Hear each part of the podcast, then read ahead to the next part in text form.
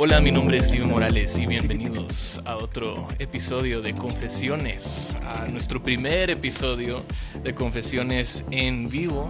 Bueno, hicimos uno en vivo en persona en la iglesia, pero nunca hemos hecho uno en vivo en línea eh, por Facebook Live. Entonces, eh, bueno, esa fue la introducción. o sea, no sé qué más. No sé qué que más te cansaste de poniendo los micrófonos y todo eso Creo tanto que, que, ya no más hemos que estado decir. aquí todo el día armando todo esto. Es demasiado trabajo realmente. Esa es la última vez que vamos a hacer un, Ya un nunca más. Facebook Sí, de hecho, Nunca más. de hecho, cerremos el podcast mejor. Sí, Sí, ya llegamos a 25 episodios. No pensamos que íbamos a pasar más de 3. Pero bueno, eh, ¿cómo está mucha? Aquí eh, en la cámara 2 tenemos a Justin ¿Cuál es la dos, y no? Oscar. Creo que esta es Es la esta, dos. esta es la Ah, que ustedes están viendo. No tengo ni idea. Obvio, esta es la primera vez que nosotros Se nota. Ajá, hemos hecho algo así Bueno, porque Sí, estábamos en Canal 27 un par de veces anunciando Bueno, el- pero- la conferencia Sí, pero para ahí, toda la ahí vida. no teníamos que armar nosotros, nada, solo era sentarnos y hablar. Sí. Sí. Sí, mucha ahorita que estoy, no, estoy viendo los comentarios que nos están dejando en, la, en el video de Face. Los comentarios son para dejar preguntas, Sí. No para burlarse de nosotros porque no sabemos lo que estamos haciendo. Vamos a leer un versículo acerca de respetar sus De líderes. respetar porque obviamente. a los pastores. Eh, pero también queremos dar un shout out a Josh Gracias, Díaz Josh. Gracias, de Josh. Said Media que Buena nos onda. está Echando la mano con toda la producción, la transmisión. Y también al querido Finn, que lo vamos a hacer famoso. No sé si lo pueden ver, está aquí eh, bien cuajado. No sé si sale en el live stream, pero Sí. Pero lo está disfrutando. ahí está y lo está disfrutando. Así usualmente es- la gente escucha el podcast. Bien dormido. Al menos los primeros o sea, cinco minutos. Ahí sí. está, se despertó, se despertó un cachito. Están hablando. Sabía que. Cabal, cabal. Hoy, eh, bueno, antes de entrar, eh, estamos celebrando el hecho de que hicimos algo. Eh, 25 veces. 25 veces. Grabamos episodios 25 veces, sacamos episodios todas las semanas. Solo hubo una vez que eh, lo sacamos un día Justin? tarde, No, eso no fue de culpa de Justin. pero esa fue culpa de alguien. De alguien, los ¿sabe tres. quién será? Eh, y sacamos nuevas páginas, redes sociales. Puedes seguir ahora la página de Facebook, puedes seguir la página de Instagram, puedes seguir la página de Twitter, Twitter, todas esas cuentas. Eh, y también eh, tenemos algunas otras cosas que otras cosas que vamos a anunciar un poquito más tarde. Pero eh, sí, más que nada, mucha. Qué alegre. qué, qué Alegre. bueno, o sea, yo me voy a felicitar a mí mismo. Sí. Felicitate a vos mismo. Y a, a ti también, Justin. A ¿Y a mí, gracias, sí. Y Oscar también. También. Sí, Sí, ha sido pero parte. por una razón Vos- está pero estamos sentados muy cerca, por favor. Sí, es que yo no me quería sentar en el sofá mucha porque sí, es como que sí, love tenemos que- más. Sí, gracias. guardar la distancia. ¿sí? Sí, por favor. Por Sí. favor. Especialmente porque ya es tarde.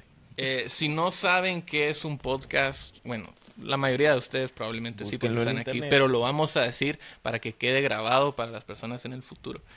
Eh, podcast básicamente es como radio, pero sin el presupuesto.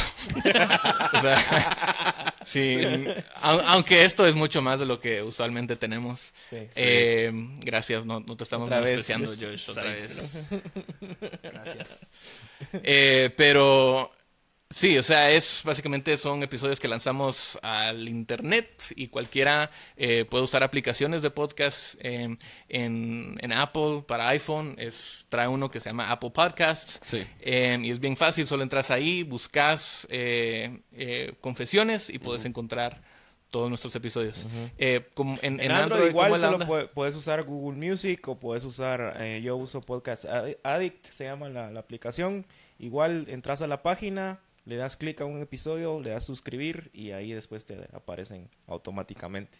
Sí, Así sí. que es súper fácil, genial. sin anuncios. Sin anuncios, cabal, cabal, no hay anuncios, al menos que 24 alguien horas. nos quiera patrocinar Sí, para que podamos dar un buscando. anuncio. Sí. Estamos Eh, buscando patrocinios. sí. Sí, eso es lo que siempre decimos, pero nada pasa. Nadie nos Nadie nos llama, no hemos recibido ni un Me correo. pregunto por qué será que no nos toma en serio. Ni Iglesia Reforma. o sea,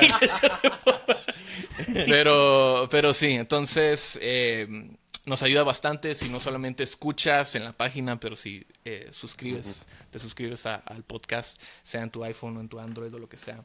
Eh, entonces, sí, nuestro plan para hoy es responder preguntas em, Sí. que, que hemos recibido a través de las redes, hemos recibido en correos preguntas sobre cosas que ya hemos hablado, hablado ya tenemos 25 episodios, hemos hablado, ¿de qué hemos hablado en los últimos 25? De, Cómo hablado de- luchar en contra del pecado. Membresía, pluralidad y paridad. sí, voy a apagar. Muchas cosas. notificaciones, por favor, apaguen Sí, yo ya tengo Yo lo apagué, vos. sé. Yo desde antes. Genial. Eh, bueno, hemos hablado sobre un montón y principalmente este podcast es para servir a, a la iglesia, a la congregación, a la comunidad en Iglesia Reforma, eh, que muchas veces nos lle- llegan con estas preguntas. eh, y esto es una manera muy fácil, Sí. eh, fácil para nosotros. bueno, usualmente es un poquito más fácil para nosotros eh, poder solo sentarnos, grabar una hora, grabar 40 minutos hablando sobre ese tema un poquito con un poquito más de profundidad. Eh, y les vamos a pedir eh, de un solo, eh, vamos, ahorita vamos a entrar a las preguntas que recibimos, pero antes eh, si se va el audio, el video, o, el internet, o el o, la internet. luz, o algo. eh, o sea, vivimos en Guate. O sea, las cosas Cualquier cosa puede pasar. Cualquier, cualquier cosa puede pasar. A veces el internet de- se cae, o desaparece, o explota, o qué sé yo. Entonces, Desaparece el internet. desaparece así. Imagínate eso.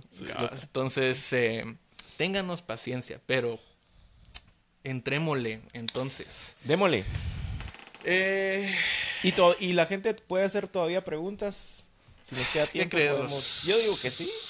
Todavía Sí, puede tirar un par de preguntas. ahí. sí, eh, vamos a tomar como unos momentos para ir a entrar a los comentarios a ver si encontramos alguna pregunta buena. Siempre. Algo Ah, interesante. ya, ya sé que alguien va a decir, no se escucha el audio, no se escucha. Entonces. Pero ah, vos sí estás viendo para ver si entran en unas preguntas. Sí, sí, sí, aquí yo tengo, sí, yo me quería sentar aquí para, porque yo sí quiero Para mi tener compu y tener sí. mis Sí, notas. Para estar cómodo, nosotros- digamos. Para estar cómodo. No querías estar aquí a la par Sí, de Justin. Gracias. Sí. No sé por qué me seguís tocando la oreja. Eh, cambiando de tema. Bueno, eh, la primera pregunta. ¿Alguna vez llegaremos a la estatura del varón perfecto acá en la tierra? ¿Alguna vez dejaré... Me tengo que acercar al micrófono. ¿Alguna vez me eh, dejaré de pecar? Em, creo que esta es una, es una duda que yo he escuchado bastante, especialmente de nuevos cristianos que conocen a Cristo, tienen, están como que en ese, en el tope espiritual o en, en la cima espiritual, que se sienten como que, ala, wow, sí, quiero obedecer, quiero leer mi Biblia, no sé qué, y piensan que ya no van a pecar. Eh, y después luchan con el pecado porque dicen, bueno, si soy cristiano, si creo en Cristo, si debo ser santo y quiero obedecer, ¿por qué sigo pecando? Sí. Eh, ¿Cómo responderían eso? Eh, primero que vayan al episodio en donde hablamos re- respecto a eso, Sí. cómo luchar con el pecado. Creo que ese es un, un buen episodio para escuchar. La re- respuesta fácil es, es no, pero obviamente hay más que, que podemos decir eh, respecto a eso. Creo que eh, es un entendimiento de cómo Dios nos salva y cómo Dios presenta el plan de salvación para, para la iglesia eh, a lo largo de toda la escritura. Teólogos están de acuerdo, digamos, de que hay un orden eh, que no es necesariamente cronológico, pero sí es un orden eh, que, vemos en la escritura, en donde Dios eh, nos escoge, Él cambia nuestro corazón y cuando Él cambia nuestro corazón, entonces nosotros podemos ver la belleza del Evangelio y responder a ella. Y luego de eso, nosotros empezamos una vida de santificación eh, en donde el propósito de esta vida al final es parecernos más a Cristo Jesús. Eh, pero al final de ese proceso, en donde eh, la palabra del Señor dice que cuando Él venga, todas las cosas van a ser hechas nuevas, vamos a ser renovados, en ese momento es donde desaparece el pecado. Sí.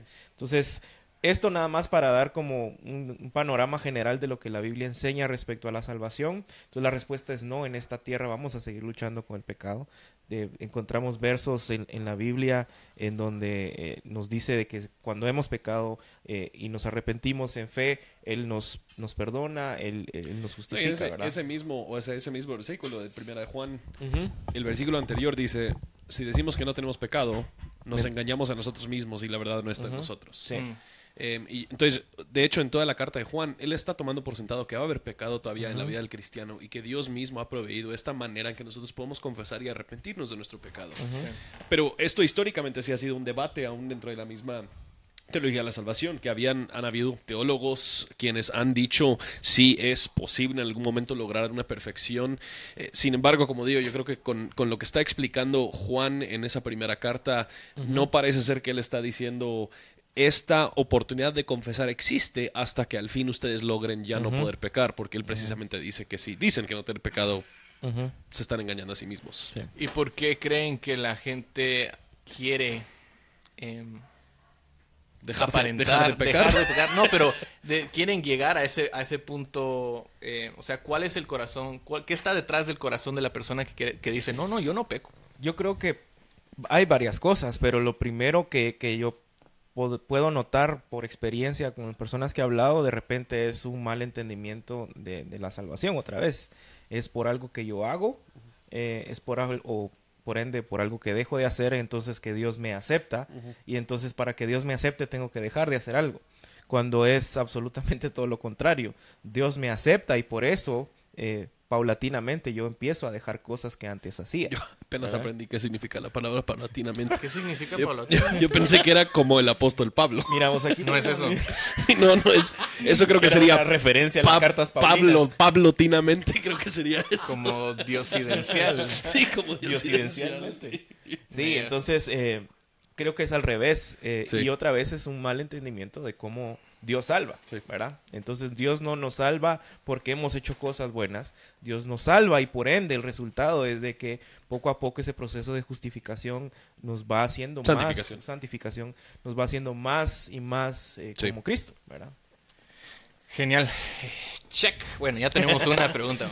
Estuvo bueno el podcast. Sí, gracias. Nos vemos dentro de. Fue, era Siguen pregunta, las- siguen pregunta las y 10 respuesta. personas No eran preguntas y respuestas. Solo una. Eh, no, siguiente. La voluntad de Dios al momento de orar y pedirle a Dios por algo, por ejemplo, un trabajo, una enfermedad.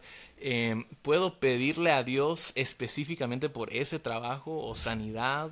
¿O debe, debo únicamente pedirle que Dios haga su voluntad?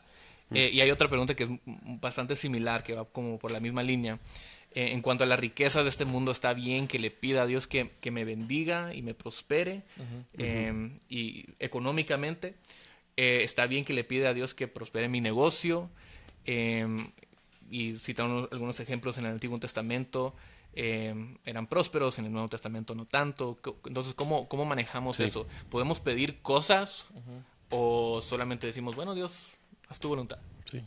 Bueno, lo que lo- nosotros estábamos hablando de esto un poquito antes, antes del, del episodio y, y realmente lo que creo que importa en, en- en mucho de este, de este tema no es necesariamente qué estamos pidiendo, es por qué lo estamos, por qué lo estamos pidiendo. Em, ah, en, en toda, todo el Nuevo Testamento, todo el Antiguo Testamento, nosotros vemos tanto em, dentro de la misma ley como dentro de las enseñanzas de Jesús, como dentro de las enseñanzas de Pablo. El punto es llegar al corazón de lo que está sucediendo. Entonces, si estás pidiendo prosperidad económica porque tú quieres tener una casa más lujosa y no quieres compartirlo con nadie o lo que sea, eh, tal vez eso no es la motivación correcta para pedir que Dios te, te prospere. Si quieres que Dios eh, permita que tu empresa prospere para que puedas también seguir compartiendo con otras personas, para que puedas contratar a más personas y por ende bendecir su vida, para que puedas ser generoso con los recursos que tienes, Eh, igual con nuestra salud. O sea, yo creo que el, el- el punto es, en, en muchos casos nosotros eh, pedimos... eh, cosas de Dios porque nosotros anhelamos esas cosas más de lo que nosotros anhelamos a Dios. Y, en, y en el, el punto realmente es yo amo a Dios y yo quiero a Dios y yo reconozco que Dios también es un buen padre que da buenos regalos y yo puedo pedirle a Dios esas cosas, pero a la hora de que mi corazón anhela esas cosas más de lo que anhelan Dios, estoy cayendo en idolatría y ahora ya ni importa qué es lo que estoy pidiendo, hay algo mucho más grave que está sucediendo en ese momento. Sí. Y otra cosa importante es que a veces hacemos esa falsa dicotomía entre lo que quiero que pase y la voluntad de Dios. Eh, como que si fueran cosas diferentes. O sea, pase lo que pase, está dentro Sí. del el plan y el designio de Dios para mi vida. Entonces, dicho eso, por otra parte, también creo que debemos de, de entender de que si algo recalcó Jesús eh, durante su ministerio es los motivos del corazón. Eh, una y otra vez apuntaba a las cosas que estaban pasando a su alrededor y daba una razón ¿por qué estás diciendo esto? ¿Por qué estás pidiendo esto? ¿Qué, estás, ¿qué querés decir cuando decís esto? Entonces siempre apuntaba a, lo que vos decías. Por otra parte, el apóstol Pablo, una y otra vez escribiendo desde la cárcel, sufriendo por, eh, por Cristo, habla de las riquezas que ya tiene en Cristo, de, de, cómo incluso el sufrimiento es una bendición en 2 Corintios, en Efesios, eh, incluso Filipenses, que es un, un libro que habla a, a, una iglesia de alégrense, regocíjense porque tienen todo en Cristo. Eh, no necesariamente hace una, una, eh, un argumento de decir, en el momento que yo tenga esto, entonces voy a ser feliz. Busquen estas cosas porque entonces así van a ser felices, o esta va a ser la marca de que Dios está con ustedes, sino que le está diciendo, en Cristo yo ya tengo absolutamente todo. Y, y, de hecho, algo, algo importante también ahí es que Jesús y el apóstol Pablo también según de Timoteo y en Mateo y en Marcos, eh, hablan del peligro que es a veces el anhelar las riquezas, precisamente por lo que vos decías, porque terminamos como que usando a Dios de alguna manera para obtener lo que yo realmente quiero. Y eso... Se sí, eso creo que, o sea, el punto es, lo que deberíamos anhelar es la voluntad de Dios. Exacto. Y si yo estoy pidiendo algo y Dios no me lo da, eso me debería agradar, porque lo que yo he recibido es la voluntad de Dios, no lo que mi corazón quería. Y esto es lo que nosotros vemos a Jesús haciendo en el jardín. Cuando Él está orando, Él dice, pero que no se haga mi voluntad, que se haga la tuya. ¿verdad? y, eso, y eso creo que es el punto. O sea, alguien que realmente ama al Señor su Dios con todo su corazón y su mente, lo que va a anhelar es que se hagan las cosas que Dios quiere que se hagan, no que Dios funcione a, mis órdenes. Y, y no estamos diciendo con esto de que es malo pedir, o incluso como decía, tal vez la pregunta específicamente por algo eh, lo que es malo, creo yo, es eh, no es tener riquezas, sino que las riquezas me tengan a mí. Entonces, eh, ahí es donde se, se, distorsiona todo, porque entonces yo estoy buscando acumular riquezas, y eso, San Pablo y Jesús hablaron de eso, que acumula riquezas en este mundo, etcétera, etcétera, etcétera. Sí, en otras palabras, cuando, o sea, no deberíamos usar el Evangelio, Dios, como un medio hacia otro fin, sino entender que Dios mismo y su voluntad es, el fin. Em, de todas las cosas que hacemos.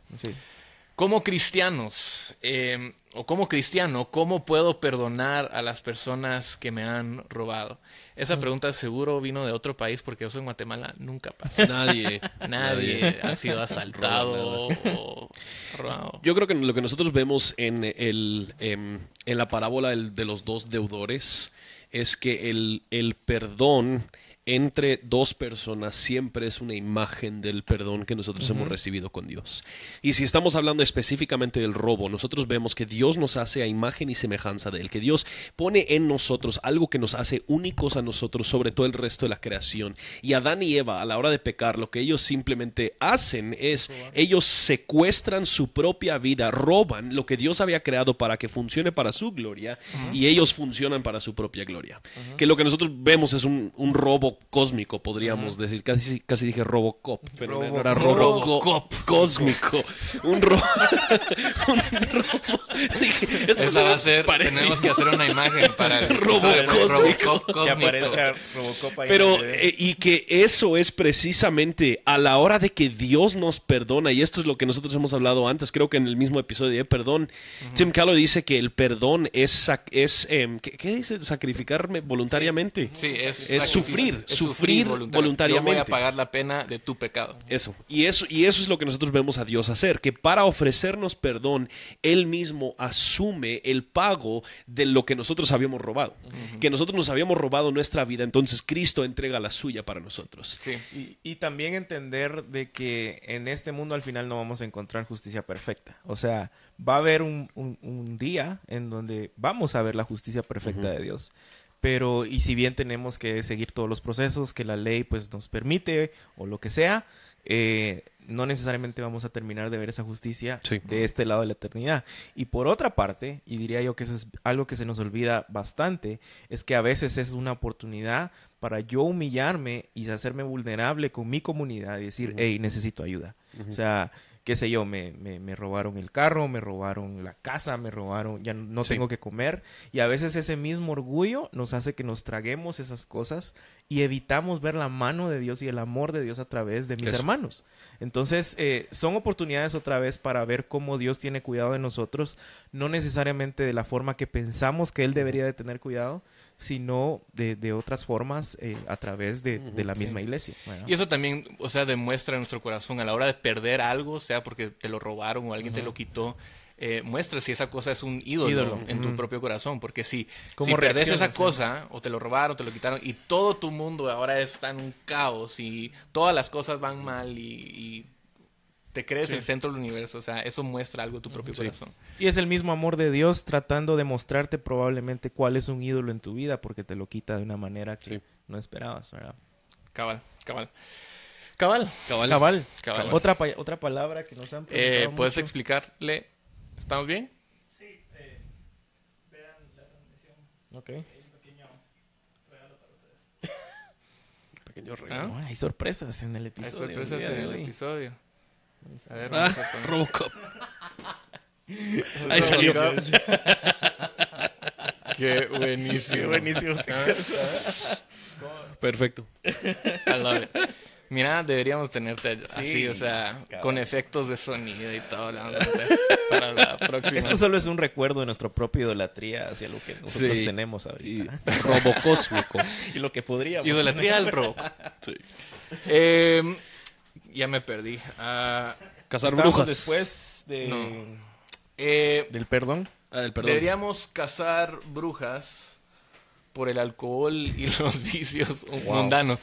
Teníamos, estábamos teniendo una discusión. Teníamos que contextualizar a Justin un el hecho poco. de que me aclararon qué significa esa Pero, o sea, ¿por qué? Y las bru- brujas ¿Dónde, pero ¿dónde está la son, bruja? al- son alcohólicas. o- Vamos, vamos a usar armas de fuego, vamos a usar Biblia. ¿Cómo las cazas? Yo Eh, creo que este tema, em, como cristianos deberíamos odiar el pecado Sí.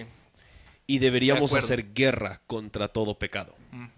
Y como cristianos deberíamos definir claramente en base a la palabra de Dios qué es un pecado y qué es un tema de conciencia o qué es un tema de sabiduría. Y yo creo que en muchos casos nosotros hemos hecho que ciertos pecados sean muchísimo más em, fuertes o muchísimo Graves. más Exorbitantes. graves. Sí, no, no, no queremos aceptarlos. Entonces, hemos creado estos dos niveles donde está la gente quienes siempre ha sido de iglesia y ellos siempre se han portado bien y ellos no pecan tanto como pecan las personas quienes luchan con ciertos vicios o el alcoholismo o lo que sea. Em, eh, y el, el- el- el problema con, con mucho de esto, y esto creo que es, es un tema que Tim Keller habla, habla bastante en, en varios de sus libros y también, eh, bueno, me estoy, Por todos lados. me estoy perdiendo en explicar el, concepto sin explicar el concepto. Tim Pero Keller el- es un pastor. el, el- la- parábola del, del Dios pródigo, del hijo pródigo, es muy bueno para explicar este concepto. Que lo que nosotros vemos no es la parábola de un hijo, nosotros vemos la, palabra- la parábola de dos hijos. Hay un hijo quien sí luchó con mucho vicio y él se fue de la casa, él pidió su herencia y él lo gastó por en todo tipo de vicio, en las cosas entre comillas mundanas. El hijo mayor se mantuvo en la casa, siempre siguió las reglas, siempre estuvo presente, siempre hizo lo que el papá pidió.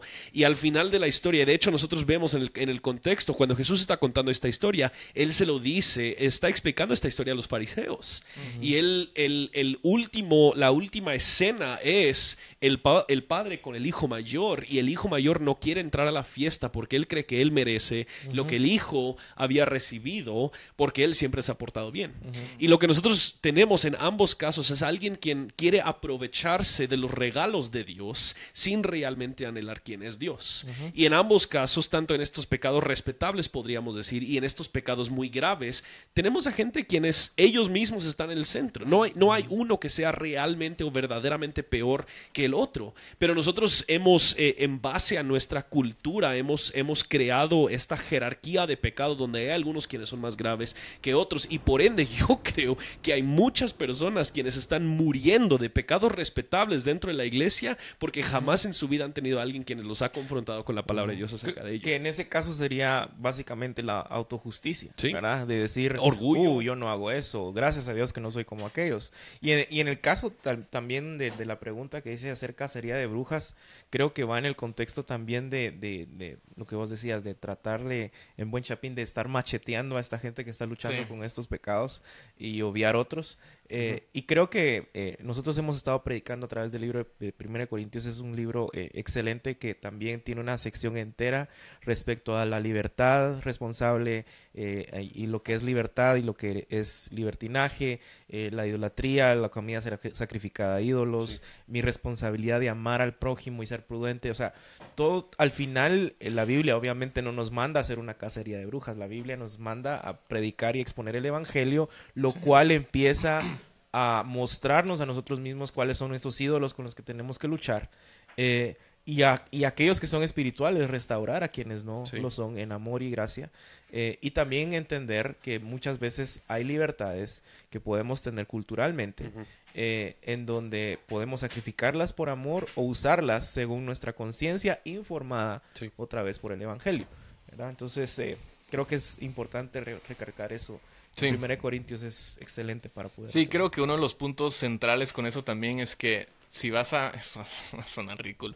Pero si vas a cazar una bruja, o sea, cazar la bruja en tu corazón. ¿Entendés? O sea, vas a querer... Vas a querer o Pues sea, eso te- está de Twitter. Ese- eso está de si Twitter. vas a cazar una bruja, Bruja. caséala de tu Casea- corazón.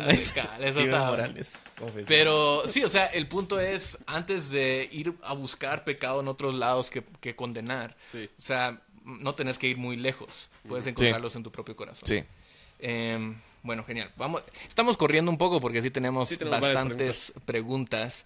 Y algunas preguntas son bien fáciles, como esta.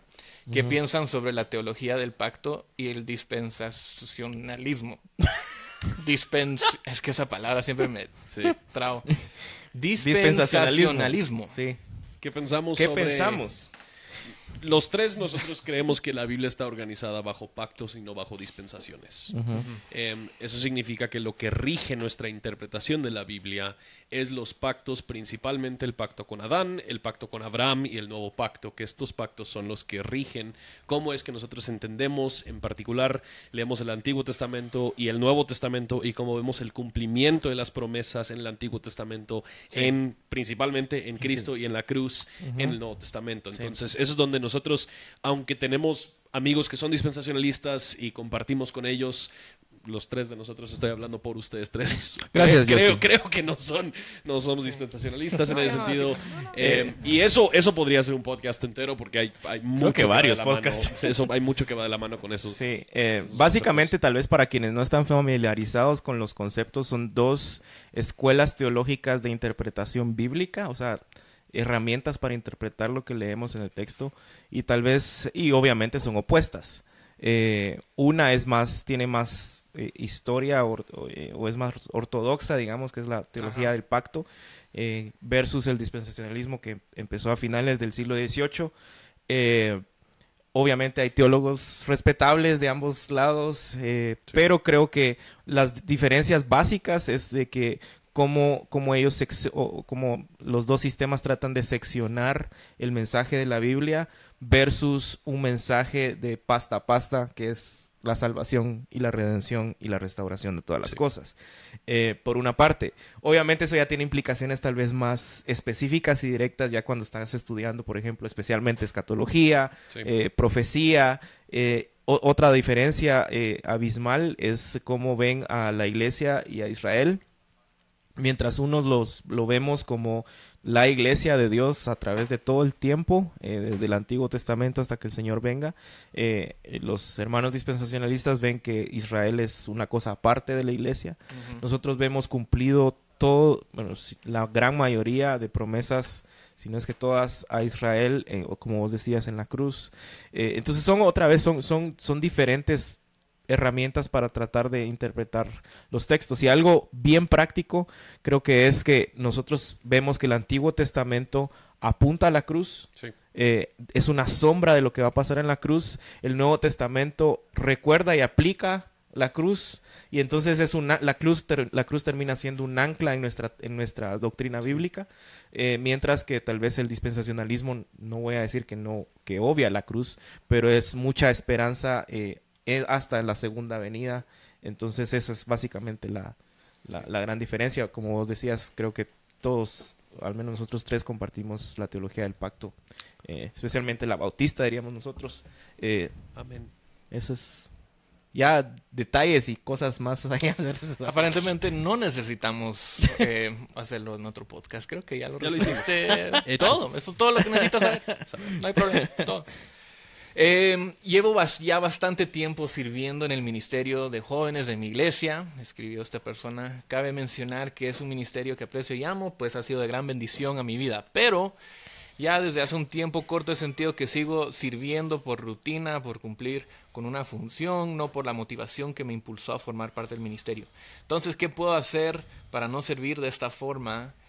Eh, debería de salirme por un tiempo y reflexionar. Buena pregunta. Em, yo creo que nosotros en el mundo eclesiológico o eclesiástico, lo podemos decir, tenemos el mundo de la iglesia, em, eh, nosotros tendemos a poner más atención a las estructuras en las que nosotros servimos que dentro de la misión que nosotros estamos sirviendo. Sí, pues. Y yo creo que lo que tiende a suceder en muchos sentidos es hay muchas personas quienes están sirviendo en ciertos programas, están sirviendo bajo cierta institución o cierta estructura y por el, el- la constancia de tiemp- siempre tener que estar, siempre tener que llegar, siempre tener que cumplir, ellos no están realmente haciendo discípulos, ellos no están realmente cumpliendo con la misión, ellos simplemente están sacando la tarea. Em, y, y llega un punto en que sí, te sentís como que estás totalmente quemado físicamente, estás quemado con la visión de esto. Sí. Entonces yo creo que si lo que estás diciendo es ya me estoy cansado de estar en eh, el, el ministerio de jóvenes, entre comillas. Eh, yo creo que está bien tomar un tiempo de, de descanso. Yo creo que eso es. eh, debería, o sea, si- deberías hablar con la persona encargada para asegurar que Y, se puede sea, en este momento. Incluso regularmente deberías estar viviendo en ritmos de trabajo y descanso. No Sí. siempre traba- no, o sea, no, no te debería tocar todos Sí. los domingos. Pero si lo que estás diciendo es, ahorita mm, ya me cansé de hacer discípulos, eh, yo creo que hay, hay un problema que es un poquito más, más grave, hay algo un poquito más profundo, porque nuestro anhelo como cristianos, después de haber escuchado y entendido el Evangelio, eso debería resultar en... Yo, el querer compartir, el querer hablarlo con, con otras personas, el querer animar a otras personas. Y si es algo que estás diciendo, ya me cansé de hacer discípulos, yo te diría, vuelve al Evangelio, porque al ver la belleza del Evangelio, yo creo que ahí vas a encontrar el ánimo para compartirlo con otras personas también. Sí, uno de los riesgos más eh, grandes, creo yo, que hay en cuando hablamos de estos temas es confundir de nuevo, en- o, o mejor dicho, eh, poner en un lugar en donde no deberíamos nuestra identidad. O sea, yo hago para... ¿Por qué hago las cosas? Sí. ¿Verdad? Ha- hago las cosas porque quiero que Dios me acepte, porque quiero agradar a Dios. O sea, todo eso ya fue cumplido por completo en la cruz. O sea, por Cristo somos aceptos por Dios. Ahora, eso nos empuja a las buenas obras. Eso nos empuja a servir, eso nos empuja, ese es mi motivo. Entonces, si yo entiendo eso, también puedo entender que mis métodos, y siempre lo decimos en la iglesia, nuestros métodos predican. Y lo que vos decías, Steven, creo que es súper importante. O sea, uno de los ritmos que tratamos de tener en la iglesia, a pesar de que es una iglesia pequeña, eh, que está creciendo rápido, es tratar de que la gente no necesariamente sirva todos los Sí. domingos, Mm. porque es un ritmo que no es sano, es un ritmo que desgasta, es un ritmo que cansa, Eh, especialmente si tenés gente que no necesariamente es parte de- del staff, digamos, sino que está voluntariado. Entonces, eh, ¿dónde está mi identidad puesta? Creo que eh, si entiendo el Evangelio de nuevo, sé que si yo dejo de hacer esto no va a venir eh, condenación o maldición o, o qué sé yo. Y tristemente a veces eso se usa como una manipulación de si vos no estás aquí todos los domingos haciendo esto, Dios se va a enojar. O, o vas a perder el puesto que tanto te ha costado. Sí. Eso no es el Evangelio. De primas cabal, a primeras, eso no es el Evangelio. el evangelio Estás- por pragmatismo, porque quieres que la gente llegue, por ahora tu fin, o sea, nuevamente es usar Dios fin es cumplir la como institución. medio para cumplir Sí. otra cosa, Sí. sea más y, personas. y- más y dinero, necesitamos ser sumamente prácticos en, ese te- en esos temas. Y, y una de las cosas que hemos hablado en, en Reforma y quienes son parte, digamos, del, del equipo de, de- de- de alabanza lo saben, es si un día no hay nadie que toque, Pues no hay nadie que toque. Y la iglesia va a seguir siendo iglesia y vamos a seguir adorando al Señor. Eh, primero Dios no le toque Recordad a esas Steven palabras, cantar. Recordad esas Sí, vamos a palabras. Por eso estoy haciendo el paréntesis. sí. Por eso estoy haciendo el paréntesis. Ahora sí. Pero- Primero Dios no le toque a Steven dirigir. Podemos Pero- usar esa caja que canta himnos. El, ¿Cómo se llama eso lo teníamos onda? an- no en esta iglesia, pero en otra Sí, antes, ahí antes, tenemos solo el Pero, al final el, punto es de, de que no queremos programas encima de personas. Queremos que las personas eh, entiendan su identidad, entiendan el servicio a Dios, entiendan su pasión por Dios y para servir a otros. Lo cual también es un mensaje necesario porque la mayoría de las iglesias, eh, eh, o de la iglesia, mejor dicho, a veces está tan acostumbrada a llegar y decir, bueno, ¿y aquí qué me van a dar? ¿Cómo me van a servir?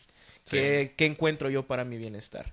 En vez de llegar con un corazón y decir, wow, entiendo el Evangelio, quiero hacer discípulos, quiero servir. Sí. Entonces, es una cuestión de identidad, ¿verdad? Diría yo. Está bien, eh, y antes de entrar a la próxima pregunta, eh, yo sé que tenemos aquí a, a- a un perrito corriendo. Ya Fin, creo, ya ya estoy viendo los comentarios Era y un todos andan milagro que yo mantuve la...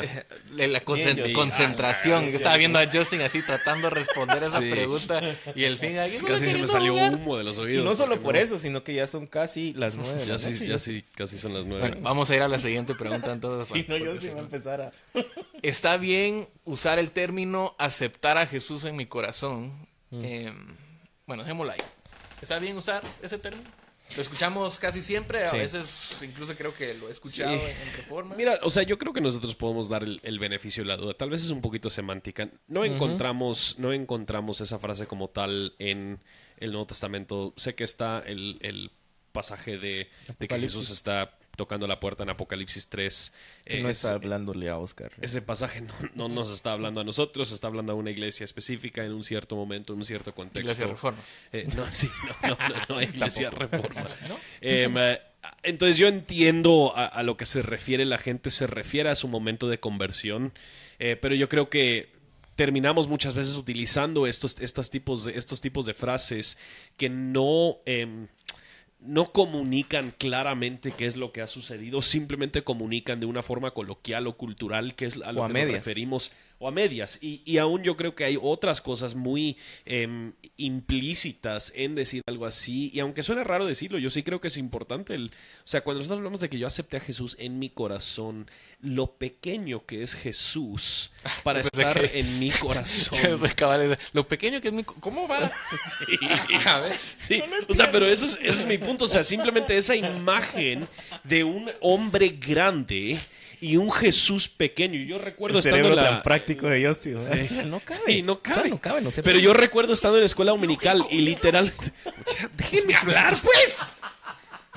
Yo recuerdo estando Sí, en la escuela dale. dominical y, eh, o sea, teníamos un dibujo de esto.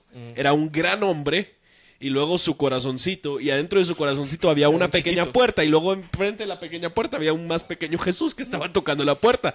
Y, y eso creo que es en muchos casos lo que comunica a veces esta, estas frases, que yo soy muy grande, entonces yo decidí permitirle a Jesús venir y estar dentro de mi corazón, cuando lo que nosotros vemos es literalmente lo contrario. Eh, el- el- la frase más utilizada por Pablo para hablar de la salvación es que nosotros estamos en Cristo, no que Cristo está en Justin. Ahora, Y sí vemos estamos esa- muertos. Entonces yo estoy en el Estamos muertos. de- Vos estás en el corazón de Jesús. Ya sacaron otra No es eso, no es eso lo que dije tampoco, pero el punto es que nosotros estamos unidos con Él y esas frases comunican un poquito mejor qué es lo que está sucediendo en la conversión. Sí, o sea, más que nada, lo importante es entender nuestra unión con Cristo. Sí. Eh, no tanto si Él está en nuestro corazón. Sí, y, y aunque yo argumentaría también de que también tiende a ser muy peligroso, estoy de acuerdo que puede ser semántica, que demos el beneficio de la duda, pero creo que esto en general ha creado mucha falsa esperanza en el sentido de, de- de entender cómo Dios salva a lo largo de toda la Biblia.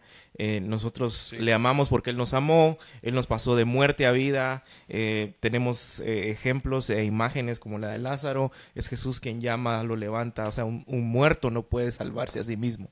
Es Dios quien nos salva a nosotros. Por otra parte, creo que por el pragmatismo que a veces se vive, y que, y, y- y mi amor de repente tal vez por alguien que, que quiero que conozca a Jesús y le digo, lo que tenés que hacer es aceptar a Jesús en tu corazón y hacer esta oración. Sí.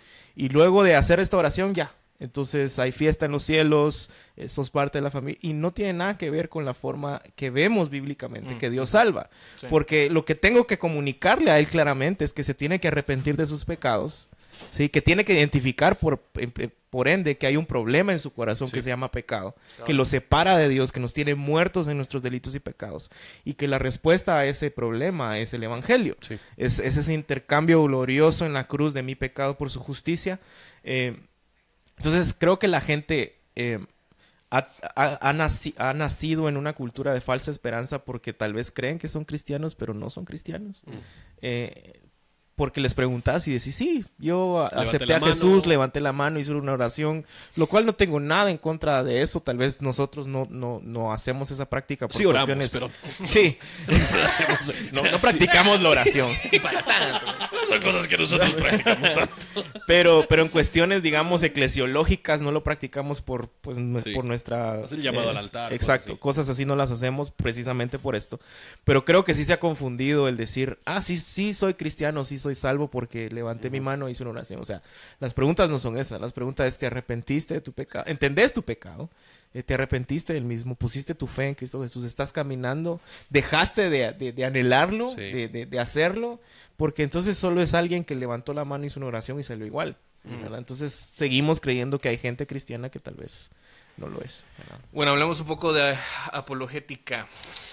¿Cómo puedo Ya sé empezar? quién es esa pregunta.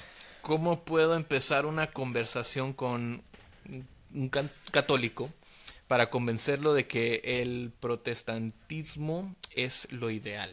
Wow. Yo no empezaría por ahí. Sí, yo tengo un par de, un par de problemas con la pregunta. Sí, número- la pregunta está. Punto número uno. Sí. O sea, yo creo que, yo creo que hay varias cosas. Una vez más, nosotros creemos que es Dios quien abre nuestros ojos a la verdad de la salvación. Y esto nosotros lo vemos en 1 Corintios 2, que es el Espíritu. Tranquilo, quien, Justin, sí, me voy a mantener tranquilo mientras Finn me está Mira, te escucho, atacando. te escucho es un la gusto de verte, sí. Bienvenido al, al podcast esto- de confesiones. Todo, ¿Quieres todo esto comida? trabaja Dale, para la todo de- santificación de Dios. Ya lo, ya lo van a Eh, sacar, muchacho. ¿Cómo que estamos hablando del católico? Si quieren culpar a alguien. Em, ok. eh, ¿Quieres que empiece otra es el vez? que- Te- Dios es el que abre. Dios es que el, el que abre los ojos a la salvación. Yo no tengo la responsabilidad de convencerle a nadie de que Exacto. es la verdad. Porque Dios, en su gracia, es el que decide el Cabal. momento que alguien va a abrir sus ojos. Cabal. Entonces yo hablo la verdad en amor. Por otra parte, em, yo no sé si lo que quiero convencerles es que el, es, el- es que el protestantismo sea lo ideal. Yo todavía sigo creyendo, yo, yo creo que hay muchos problemas todavía con el protestantismo como tal. Yo quiero que él entienda la verdad del Evangelio de Jesucristo, que es por fe, por la gracia de Dios, que él es justificado delante de los ojos de Dios. Entonces, si yo voy a iniciar una conversación con un católico yo voy a yo voy a iniciar hablando un poquito de qué crees acerca de la justificación. Sí. Em, o qué crees acerca de la autoridad de las escrituras y, y hacerlo no como una hostigadera donde yo le estoy diciendo los católicos han estado mal por n cantidad de años y que el, el punto realmente es los católicos usan la palabra gracia, usan la palabra justificación, usan la palabra santificación y nosotros tenemos, o sea, vale la pena decirlo, muchas cosas en común con los católicos. Nosotros creemos en un Dios trino, nosotros creemos en la naturaleza divina y humana de Jesús, nosotros, o sea, hay, hay muchas cosas que nosotros creemos y tenemos en común con los católicos, Sí. pero hay cosas que sí son diferentes y son cosas que sí importan y que sí, sí, sí hacen que, que uno eh, que entienda el, el mensaje del Evangelio como lo entiende un protestante, no va a estar de acuerdo con la manera que lo entiende un católico. Sí. Pero yo creo que yo iniciaría hablando de esos temas, cómo es que logras ser declarado inocente delante de Dios. Ahora, aún más que eso, yo diría, simplemente sentate y lee la Biblia con un católico y háblenlo. y, y platiquen el libro de Colosenses, platiquen el libro de Efesios, platiquen, si te, te animas, el libro de Romanos. sí, si quieres sentarte y leer el libro de Romanos con alguien, hacer. Pero yo creo que esas cosas te permiten ver claramente qué es lo que la palabra de Dios explica acerca de la justificación del hombre delante de Dios. Sí, y, y otra vez estamos de acuerdo. Creo que la pregunta no, no es. eh, la mejor forma de hacerla. Eh, y con todo eso que dijiste, yo estoy convencido en mi corazón que voy a ver a muchos hermanos eh, que confiesan una fe católica eh, en, en Cielos Nuevos y Tierra Nueva, y a muchos que confiesan una fe protestante, parece van que no van a estar. ahí. Sí. Entonces, al final, creo que el punto central, y lo mencionaste vos, es una relación, una amistad honesta, sincera. Eh, cuando yo entro en argumentos apologéticos con tal de convencer a alguien, ya entré mal. O sea, no debería estar eh, ejerciendo eh, esas... eh, Sí, esas- cuando- hablando solamente de, sencillamente Sí, de o sea, argumentos. no. Sí. Sí, el, el punto no es ganar un argumento, el punto es presentar el Evangelio, es presentar a Cristo, es hablar de la Biblia. Eh, y tal vez si alguien realmente ya lo está haciendo, la pregunta central creo yo sería discutir eh, el tema de la justificación, por ejemplo. Creo que eso podría ser Sí. una buena discusión. Eh, otra vez, entendiendo que tenemos más en común eh, con, con- con nuestros hermanos, y digo hermanos enfáticamente católicos, que, con- que tal vez con otras Y vale la pena aclarar que no estamos diciendo de que porque tenemos todas estas cosas en común, entonces, ¿por qué argumentar o no vale la pena tener esas conversaciones? No, o sea, sí tenemos bastante en común, pero las eh, doctrinas esenciales, particularmente sobre el Evangelio, la naturaleza de la justificación, quién es nuestro mediador, eh, cómo llegamos a ser salvos, a, Sí. a ser reconciliados con Dios, eh, sí son puntos donde partimos, ¿verdad? Entonces vale la pena tener esas Eso conversaciones. sería un buen podcast también. Pero eh, el punto no es simplemente convencerles de ser, eh, de adoptar otro, una etiqueta religiosa distinta, Como- como diría sino de conocer a Cristo, Sí, como diría el verdaderamente. que hizo la pregunta. No, es, no es cuestión de ir a, a cazar brujas en, Sí. ese- en esos temas. O Solo sea, la bruja en tu corazón. solo la bruja de tu corazón. Aparentemente también no logro entender esa frase. Eh, genial. ¿Qué hacemos con la tristeza que viene al no poder dejar eh, un pecado constante? Cuando no podemos dejar de pecar, cuando caemos y caemos y caemos siempre en, en el mismo pecado. ¿Qué hacemos con esa... A veces es nos sentimos deprimidos, eh, bien afectados por eso. ¿Qué, qué hacemos en esa situación? Yo, yo creo que el, el- el sentirse así es un primer gran paso, porque hay gente que otra vez de repente dijo, sí, yo hice una oración, yo pasé al altar y no siento ningún remordimiento por lo que estoy haciendo. Pero otra vez, eh, entender la forma en que Dios salva y propicia justificación a sus hijos es clave. O sea, otra vez es entender las escrituras, es entender la palabra de Dios. En primer lugar, Dios te ama.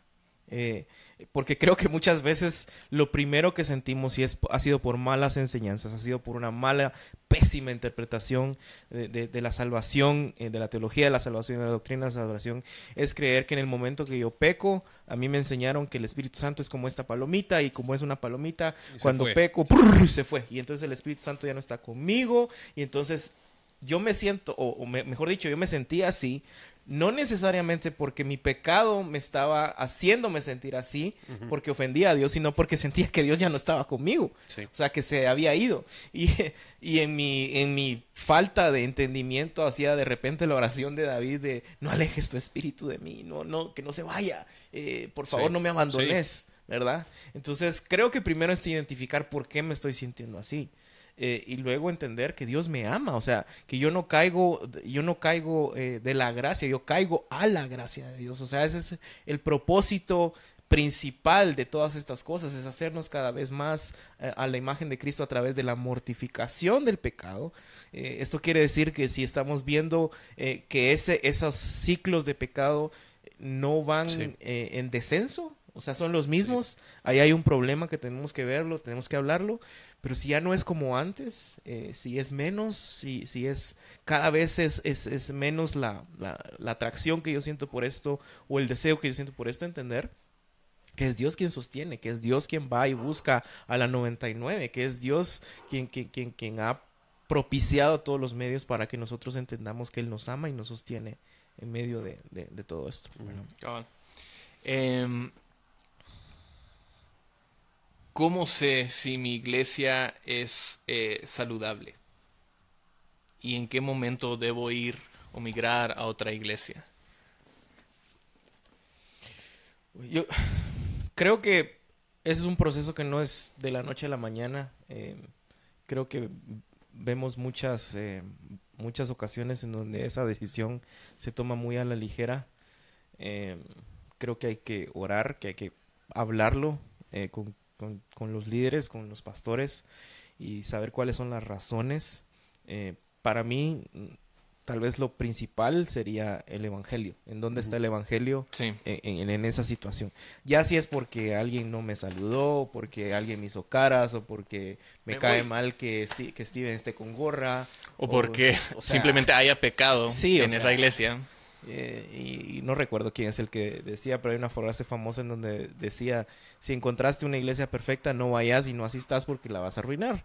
Eh, entonces, el, el punto es de que entendamos cuáles son las razones de peso por las cuales podríamos tomar una decisión de, de esa naturaleza, pero creo que yo tiene que ir alrededor del tema del evangelio, que, en dónde está el evangelio reflejado en- en- en- en esa congregación y hablarlo, eso, eso creo que es clave, eh, independientemente de cuál sea nuestra situación con, con los líderes, decir, eh, hey, tengo esta situación y quiero hablarla. Sí, creo que es Calvino que decía, donde la palabra es predicada bien, donde los sacramentos son administrados Mm, bien, Sí, fue Calvino. y uno más, Ujú. recuerdo. Ah, ah, Eso es una iglesia de Dios. Donde esas cosas no están sucediendo, podemos decir que tal vez es una reunión religiosa, Sí. o tal vez hay, hay algo que está sucediendo que sea pseudo espiritual, pero llamarlo iglesia hay algo que es, que es muy específico, que, que, que es lo que es una iglesia local y cómo es que algo llega a ser una iglesia local. Y si, eh, si donde yo me estoy congregando no cuadra con lo que dice la palabra de Dios acerca de esos temas, entonces no es una iglesia, no es una iglesia local. Y por ende, yo creo que está bien que alguien vaya y se congregue en otro lugar. Ahora, yo creo que hay, hay algunos pasos que uno debería tomar antes. O sea, yo creo que se acerca con su pastor, habla, comunica la verdad, dice esas cosas, pero, pero en, al- en algún momento, si no se logra cuadrar con lo que dice la, la palabra de Dios, esa es nuestra autoridad. Y, y tristemente ese tipo de, re- de- de- de decisiones se han hecho muy de forma muy emotiva, como generalmente se hacen en, en la mayoría de nuestros países. Somos muy emotivos y entonces eso nos, nos, nos eh, acorta todo el proceso que deberíamos de llevar. O sea, simplemente siento que ya no y, y listo. Sí. Eso es todo lo que necesito saber. ¿Verdad? Cuando no, o sea, cuando va a ser un proceso duro e incómodo, ¿verdad que sí, mi amigo? Eh, en donde vamos a tener eh, problemas para comunicarlo y va a ser incómodo, pero hay que hacerlo. ¿verdad? ¿Verdad que sí, Fin?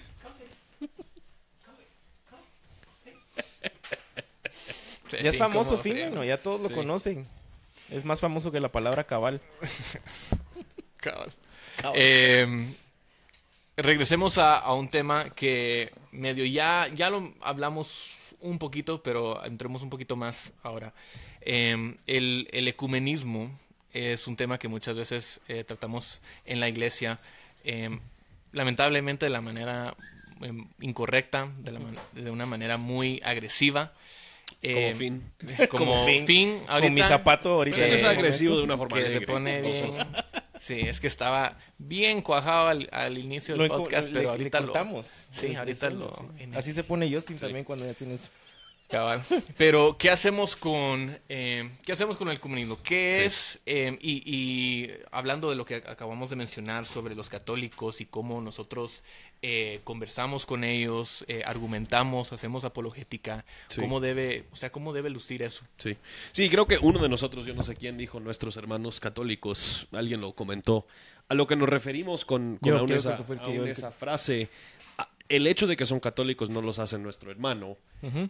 Hay hermanos que están en la iglesia católica. Hay hermanos quienes han entendido el evangelio. Nosotros creemos que Dios va a salvar a personas dentro, que están dentro de la iglesia. A pesar de su católica. A pesar de la A iglesia pesar, a pesar de la teología que ellos han aprendido por- a lo largo de la, a lo largo de su vida. Yo, no, yo, yo, yo creo que el- todo el tema de, de, de ecumenismo nace otra vez de, de, de- de este, de este tema eclesial, eclesiológico, en donde es este equipo versus el otro. Sí. Eh, y lo que estamos tratando de decir es de que, y por eso hablamos de la justificación. O sea, alguien que cree en una doctrina de la justificación bíblica eh, es mi hermano. Eh, y otra vez, la esencia de, de todo, incluso de la reforma, es, salvación por fe, eh, a través de la fe por gracia, como lo dicta la escritura, para la gloria de Dios.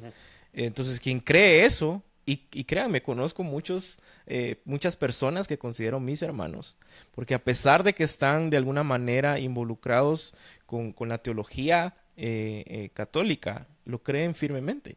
Y hay documentos incluso eh, oficiales que necesitamos leer a veces para entender cómo, cómo algunas ramas de esta iglesia eh, entienden la, la salvación por fe, en gracia, en Cristo Jesús únicamente, ¿verdad? Entonces, Sí, eso. y cuando hablamos del ecumenismo, el, el- el punto es, em, gente quiere tomar esta palabra para que signifique un montón de cosas. Eh, cuando nosotros decimos hay creencias, hay mucho que nosotros compartimos con católicos, lo que nosotros no estamos diciendo es que la iglesia protestante cree lo mismo que la iglesia católica. Para nada. Nosotros Sí. no estamos diciendo eso. Sí hay algunas creencias compartidas. La Iglesia Sí. Católica cree en un Dios trino que es tres personas, una sola esencia, el Dios Padre, Dios Hijo, Dios Espíritu Santo. La Iglesia Católica dice creer eso, la Iglesia Protestante dice creer eso. La Iglesia Católica dice que Jesús es 100% Dios, 100% hombre. La Iglesia Católica dice creer eso, la Iglesia Protestante dice creer eso. Entonces no estamos diciendo que creemos absolutamente todo, pero que sí hay ciertas cosas que noso- nosotros compartimos. Y esto es donde yo creo que es, em, se me fue su nombre, el que escribió... em, ay, Él. el que tenía la, la comunidad de... eh, no, uh, f- f- uh, es un... Fitzgerald. No, bueno, un autor. Se me va a venir a la mente Keller. más, más... Francis. Schaeffer. Francis Schaeffer hablaba, hablaba de la cultura de vida y que nosotros como protestantes, como cristianos evangélicos, nosotros debiésemos perseguir una cultura de vida con cualquier otra persona que quisiera unirse a una cultura de vida con nosotros. Entonces, si nosotros estamos hablando en contra del aborto, por ejemplo, nosotros deberíamos estar dispuestos a unirnos con cualquier otra persona que quiere unirse a hablar en contra del aborto, porque nosotros como los cristianos estamos a favor de la vida Sí. y en contra de la muerte. Entonces, si hay alguien más que está a favor de la vida y en contra de la muerte, eso no significa que estamos diciendo nosotros creemos todo lo mismo y somos una sola iglesia, No. sino que significa que nosotros estamos diciendo estamos a favor de la vida y estamos Sí. en contra de la muerte. Yo tengo una, una amiga, más, más que todo conocida, que ella pues dice que no cree en Dios eh, y está a favor de la vida, lo cual su argumentación es otro tema. Pero eh, eso no quiere decir que entonces si yo participo con ella en alguna actividad o en algún eh, movimiento a favor de la vida, me hace a mí automáticamente creer que no hay un Dios. Entonces creo que ese es el mismo ejemplo que estás dando. Eh, y otra vez, creo que, que sabemos por dónde va la pregunta en el, en el decir, uy, lo que están afirmando es ecumenismo, lo cual es totalmente eh, alejado de lo que estamos tratando de decir. Sí, y eso debería animarnos, o sea, lo que está regresando a lo que estábamos hablando antes, aunque sí hay cristianos o, o hay- aunque sí hay personas dentro de la Iglesia Católica que han escuchado el evangelio y son salvos, eh, la Iglesia Católica no va a añadir a su crecimiento, Sí. eh, no va a ser un lugar donde van a poder florecer eh, en- y crecer en esa semejanza a Cristo, eh, porque a fin de cuentas eh, esas, esas otras doctrinas, eh, cualquier doctrina que no sea centrada en Cristo, eh, te va a desviar a otras cosas. Entonces, eh, nuevamente, ecumenismo no es... eh, o sea, podemos encontrar unidad en ciertas cosas, como tú Sí. estabas mencionando, Sin comprometer nuestra... Ajá. Ecumenismo y- es cuando y- compre- comprometes Sí. tus creencias y Sí. dices, bueno, no importa, el evangelio no importa, Jesús Sí, estoy no dispuesto a sacrificar cosas Eh, que me lo que me importa más es la unidad. Lo Sí. que me importa más es que digamos que somos hermanos, qué sé yo. Sí. Eso no es lo que estamos haciendo. Sí. Y si lo hiciéramos, entonces deberíamos cerrar la iglesia y no llamarnos cristianos. Em, ¿Quién es el más guapo? Alguien nos envió esa pregunta. Un, eh, Finn, yo creo que, creo que y ya Finn. lo sacamos. eh, sí, cabal. Fin se llevó el, el show hoy. Usualmente ¿Quién es el pierdo si es una competencia entre Chucho y yo. Tiendo a perder esa Sí, competencia. esa fue, esa fue una pregunta de un amigo de la iglesia, Larry. Hey, Larry. Eh, entonces creo que Larry, Larry va a tener que responder eso. Él va a tener que hacer su propio Podcast live stream, para- su propio podcast para Con solo él. Ajá, solito. Cabal. Eh, ¿Cómo encaja? Vamos a, vamos a ir a unas preguntas ya que estamos cerca del final. Eh, vamos a ir a unas preguntas que recibimos en los comentarios. Eh, primero, ¿cómo encaja la soberanía de Dios con la responsabilidad del hombre? Eh, encajan perfectamente. Dios es soberano, yo soy responsable. eh, y otra vez, y, y- y creo que es interesante, creo que eso deberíamos de hacer un par de podcasts de cómo Dios salva. Entender nuestra soteriología bíblica es entender la forma en que Dios llama a pecadores a una rela- relación restaurada a través de Cristo Jesús, eh, en donde todo nace por su gracia y misericordia, en donde Sí. yo no soy merecedor de esto, pero lo recibo en gracia, y al entenderlo, eso me hace responsable de lo que yo acabo de comprender. Entonces, yo no, no, no, Sí, yo creo que, yo creo que nosotros tenemos a caer en una falacia. Algo no puede ser cierto si no lo entiendo. sí, todo lo que es cierto lo tengo que entender y si yo no lo entiendo no es cierto. Y yo creo Sí. que yo creo que la palabra de Dios nos, nos comunica muchas cosas que son ciertas, que son difíciles de entender, como la misma Trinidad, como la naturaleza de Jesús, tanto divino La y, y inspiración de 100% las hombre. es- escrituras. Inspiración de las escrituras. O sea, hay cosas que son difíciles de entender, pero la palabra de Dios nos plantea que Dios es 100% soberano sobre toda acción que sucede y que el hombre es 100% responsable. Eh, y, y nosotros como eh, esto, o sea, realmente la, la, la manera en que llegaron a la doctrina de la Trinidad era diciendo, nosotros no entendemos cómo puede ser que Jesús es Dios, que el Espíritu es Dios, que el Padre es Dios y que son uno. Pero eso es lo que dice la Biblia, Sí. entonces nosotros tenemos que abrazar lo que dice la Biblia como verdad. Sí. Sí. Sí, la verdad es que tendríamos que descartar bastantes doctrinas si las juzgáramos en base a nuestro propio Entendimiento, de sí. ellas. Eh, y nuestra responsabilidad, otra vez hablando de responsabilidad, de ahondar en ellas. Porque no, o sea, ninguno de nosotros creo que llegó a, esas a estas conclusiones simple y sencillamente por leer un blog en internet. O sea, es escudriñar las escrituras y eso se trata de la teología sistemática o la teología bíblica, de ver qué es lo que dice toda la Biblia respecto a este tema y, y a cada uno de esos versos ir y hacerle su correcta exégesis y entender contexto, etcétera, etcétera. Entonces no es una labor fácil, pero por eso somos responsables Sí. para poder hacerlo, ¿verdad? cabal, cabal. Solo quiero eh, traer a nuestra atención el comentario que puso la esposa de, Jen- de Jenny, ¿va? la esposa de Justin. eh, ¿Qué que la primera mitad está genial. Justin, sí sos el más guapo. Sí. Wow, genial. Qué bonito. Ni modo, si es la esposa, ¿vos Pero ¿qué va a decir? dice, siempre le ganas al chucho. O sea, el estándar. El estándar se quedó bajo. Hasta aquí. Sí, sí. O sea, no dijo que entre nosotros tres, que yo soy el más guapo. Solo Comparado con Finn. perro. el perro sí soy el... Gracias, mi amor, gracias. Gracias, Jenny, por el comentario. Pero qué bien, qué bien que esté, que esté viendo. el- ¿Estás viendo ahí quiénes están conectados para...? Sé que hay, eh, hay 78 personas conectadas, pero eso. Hola, hola a todos. Eh, saludos a todos. Y si quieren mandar sus saludos a Fin, creo que a Fin lo vamos a tener en todos los podcasts ahora. De Sí. adelante. Deberíamos de Así hacer una, un meme Vamos- de fin. Lo vamos a poner en la foto de la portada. Cabal, está. Lo vamos a incluir. Eh, algunas otras preguntas que recibimos por eh, en, en los comentarios. Em, como consejero, regresando nuevamente al tema de perdón, que fue el, el primer tema que, que hablamos, veo que la lucha de muchos cristianos es contra la culpa por los pecados de su pasado, a pesar de haberse arrepentido, abandonado el pecado y pedido perdón. El problema es aceptar ese perdón de Dios. Parece ser como si consideran que por alguna razón el perdón aplica para todos excepto para sí mismos. ¿Cómo puede un cristiano vencer esta batalla en su mente? Esa es una muy buena pregunta y, y yo en- entiendo perfectamente. Em, para mí es, es una lucha em, constante viendo mi propio pecado y entendiendo cómo es que Dios me puede haber perdonado. Una vez más, yo creo que esta es una de esas cosas donde nosotros tenemos que predicarle a nuestro corazón la verdad, a pesar de si nuestro corazón lo quiere creer o no lo quiere creer. Eh, nosotros vemos claramente que Cristo fue hecho culpable para que nosotros pudiésemos ser hechos inocentes. Eh, y, y eso es precisamente la belleza del Evangelio.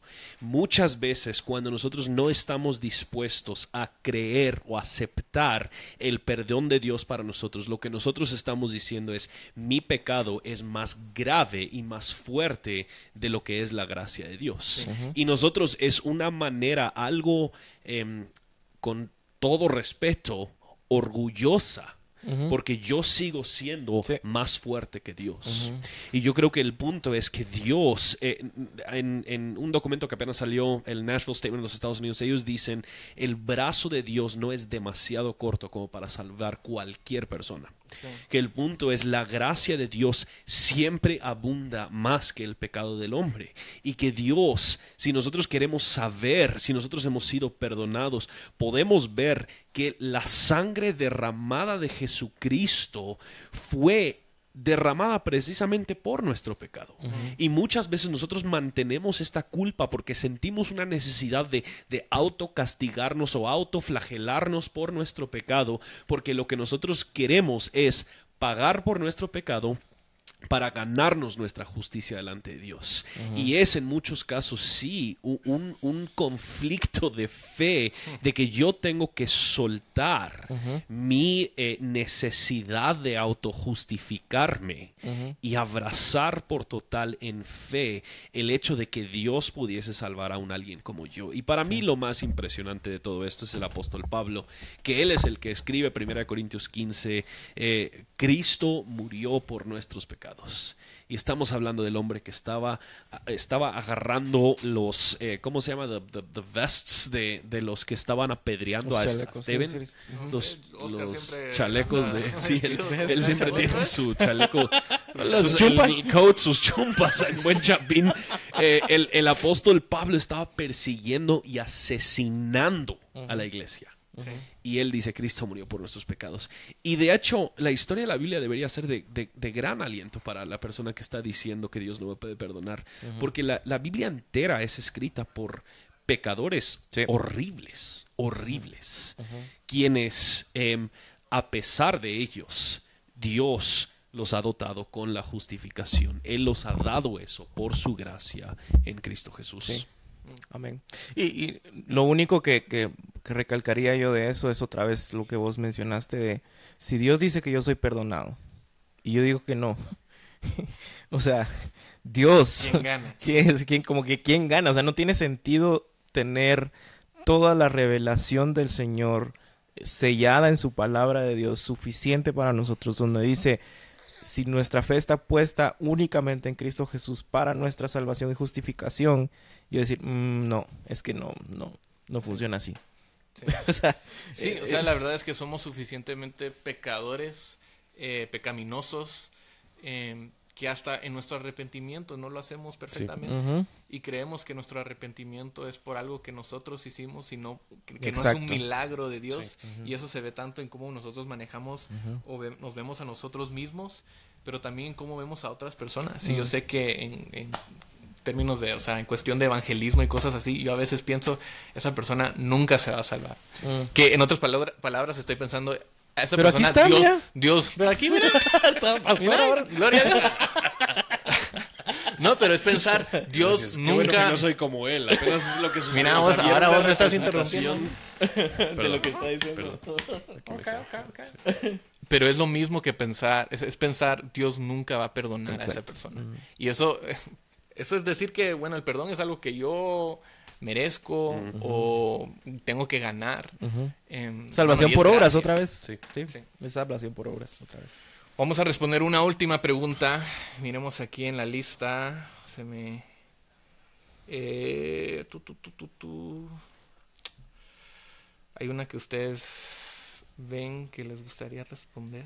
Creo que el, el de bebés El de bebés. que hizo. Eh, es que yo no, no yo, lo- yo no no, lo logro veo. ver acá. Léelo. Es que lo hizo, lo hizo Chris Young. Saludos, Chris y Helen. Hola, Chris. Saludos hizo- a Chris. muy hace ratos. La pregunta es qué hace, que, do- a dónde van bebés que no nacen. Mm. Eh, Que no nacen. sí. Sí, que no ¿Qué nacen o pasa que- con los que- bebés que no, mueren- no mueren nacidos? tal vez eh, temprano. Hola. Creo que... Por- Bienvenido Sí. al podcast. Sí. ¿Quieres contestar eso? Sí, eh, creo que otra vez son temas inmensos en su eh, approaches, en su acercamiento bíblico. Nuestra conclusión, y otra vez voy a hablar por nosotros tres, creo, eh, es de que hay suficiente evidencia bíblica para de alguna manera creer que Dios tiene un trato especial con los niños eh, y de que ellos van al cielo. Sí. Eh, esa es nuestra convicción teológica. eh, por otra vez, por varios enfoques, tal vez no los tengo todos a la mano ahorita, pero sí vemos a lo largo de toda la escritura un, un enfoque muy especial en, en- en la inocencia diagonal culpabilidad de un niño no nacido. Entonces, mi, mi conc- nuestra conclusión o mi conclusión personal es que los niños no nacidos van al cielo. Sí, y Di- y Dios salva por gracia. Sí. Otra vez, o sea, no es, no es simplemente por el hecho de que es un niño, es porque Dios salva por gracia. Nosotros vemos aún al rey David cuando él, él pierde el, el- el- el bebé, él está eh, llorando, él, él ora que Dios eh, sane a su hijo Y que... y, y Dios no lo sana. Sí, Pero al fin David dice, lo voy a ver. lo voy a ver en París. Ujú, Así es. Eh, entonces, aún en base a eso, nosotros, nosotros creemos que David tenía suficiente confianza de la bondad y la gracia de Dios hacia su hijo, que Dios también Sí. honrará, honrará eso en nuestras vidas. Y creemos en un Dios bueno, en un Dios eh, lleno de gracia. Eh, creo que eso debería traer peso también a, esas, a estas verdades. Sí. Sí. Bueno, queremos, eh, antes de terminar, eh, darle un shout out, eh, saludar a toda la gente que nos está escuchando. Entonces, voy a leer un montón de nombres de los Pero comentarios. reconozcamos a Janina, que es creo que la más Martínez. Ella está en- lejos, en, Taiwán. Taiwán. Wow. Ella gana. Eh, Le ¿Qué vamos a mandar Un saludo. un saludo. Te mandamos un saludo. Le vamos a mandar una... Eh, Cintia Quintana de Gramajo, eh, Regis, Ernesto Mejía, Wilson Alexander Almonte Ureña, Fernando Peña, Víctor Cruz, Eleñón, Sandy Cruz, Daniel Caleb, eh, Aguado, Sandy de la Rosa de Meléndez, Eugenio Durán, eh, Mauricio Velarde, Ralios Castro, Lisandro es- y Johanna Gordillo. eh, Lisandro y Johanna Gordillo, eh, Mucha ya no puedo ver quién Sí, es. ya, ya muchos. Pero saludos a todos, muchas gracias los demás? por, por sintonizar. Último anuncio antes de terminar. Hoy eh, no solamente estamos grabando eh, el podcast de confesiones, pero también estamos eh, lanzando un nuevo podcast. Este Wow. podcast no es de nosotros tres hablando, de hecho es de uno eh, predicando. Esa es la manera más Vamos a predicar todos al mismo de, de introducir eso. Pero tenemos un- el podcast de Iglesia Reforma, de las prédicas de Iglesia Reforma, ya está eh, live, ya pueden entrar a, a la aplicación y pueden buscar Iglesia Reforma. Lo estoy buscando acá. O sea, si yo entro Eh. en mi teléfono a mi aplicación y busco Iglesia Reforma... Ajá, aparece. ya está. Ah, No sé si lo pueden ver, pero ahí está. Vamos a Entonces, em, ya está, está la prédica de, de ayer. Ya está ahí, entonces pueden escuchar todas las prédicas. ¿Están ¿Pero todas? Ah. Están- Yo iba a mostrarlo, pero yo solo tengo el enemigo. No, Sí, se ahí está. Sí. Ahí está, miren, ya pueden ver. Eh, el arte es bastante, la portada es bastante simple, pero ya nos conocen, somos bien Ya Somos conocen bien simples. eh, simples, minimalistas, ese es nuestro estilo. Eh, pero sí, entonces eh, Búsquenlo, bájenlo, búsquenlo, bájenlo, sus- escúchenlo, suscríbanse, compartan, Ahí estás. eh, todo lo pueden ver ahí Reforma. en el nuevo podcast de Iglesia Reforma. Entonces, eh, gracias a todos que tomaron el tiempo. Yo sé que empezamos un cachito tarde y que a veces Finn eh, se tiró encima del cacho, Justin pero- o el Oscar, pero Ay, Justin. eh, En amor. en amor. y lo queremos. Lo amamos. Eh, y bueno, Gracias a todos y gracias Josh por todo Gracias, el apoyo. Josh. Gracias a Josh Media. Díaz Sí, y Said Said Media por echarnos la mano con toda la grabación y nos vemos la próxima. la otra semana. Nos vemos. Hasta luego.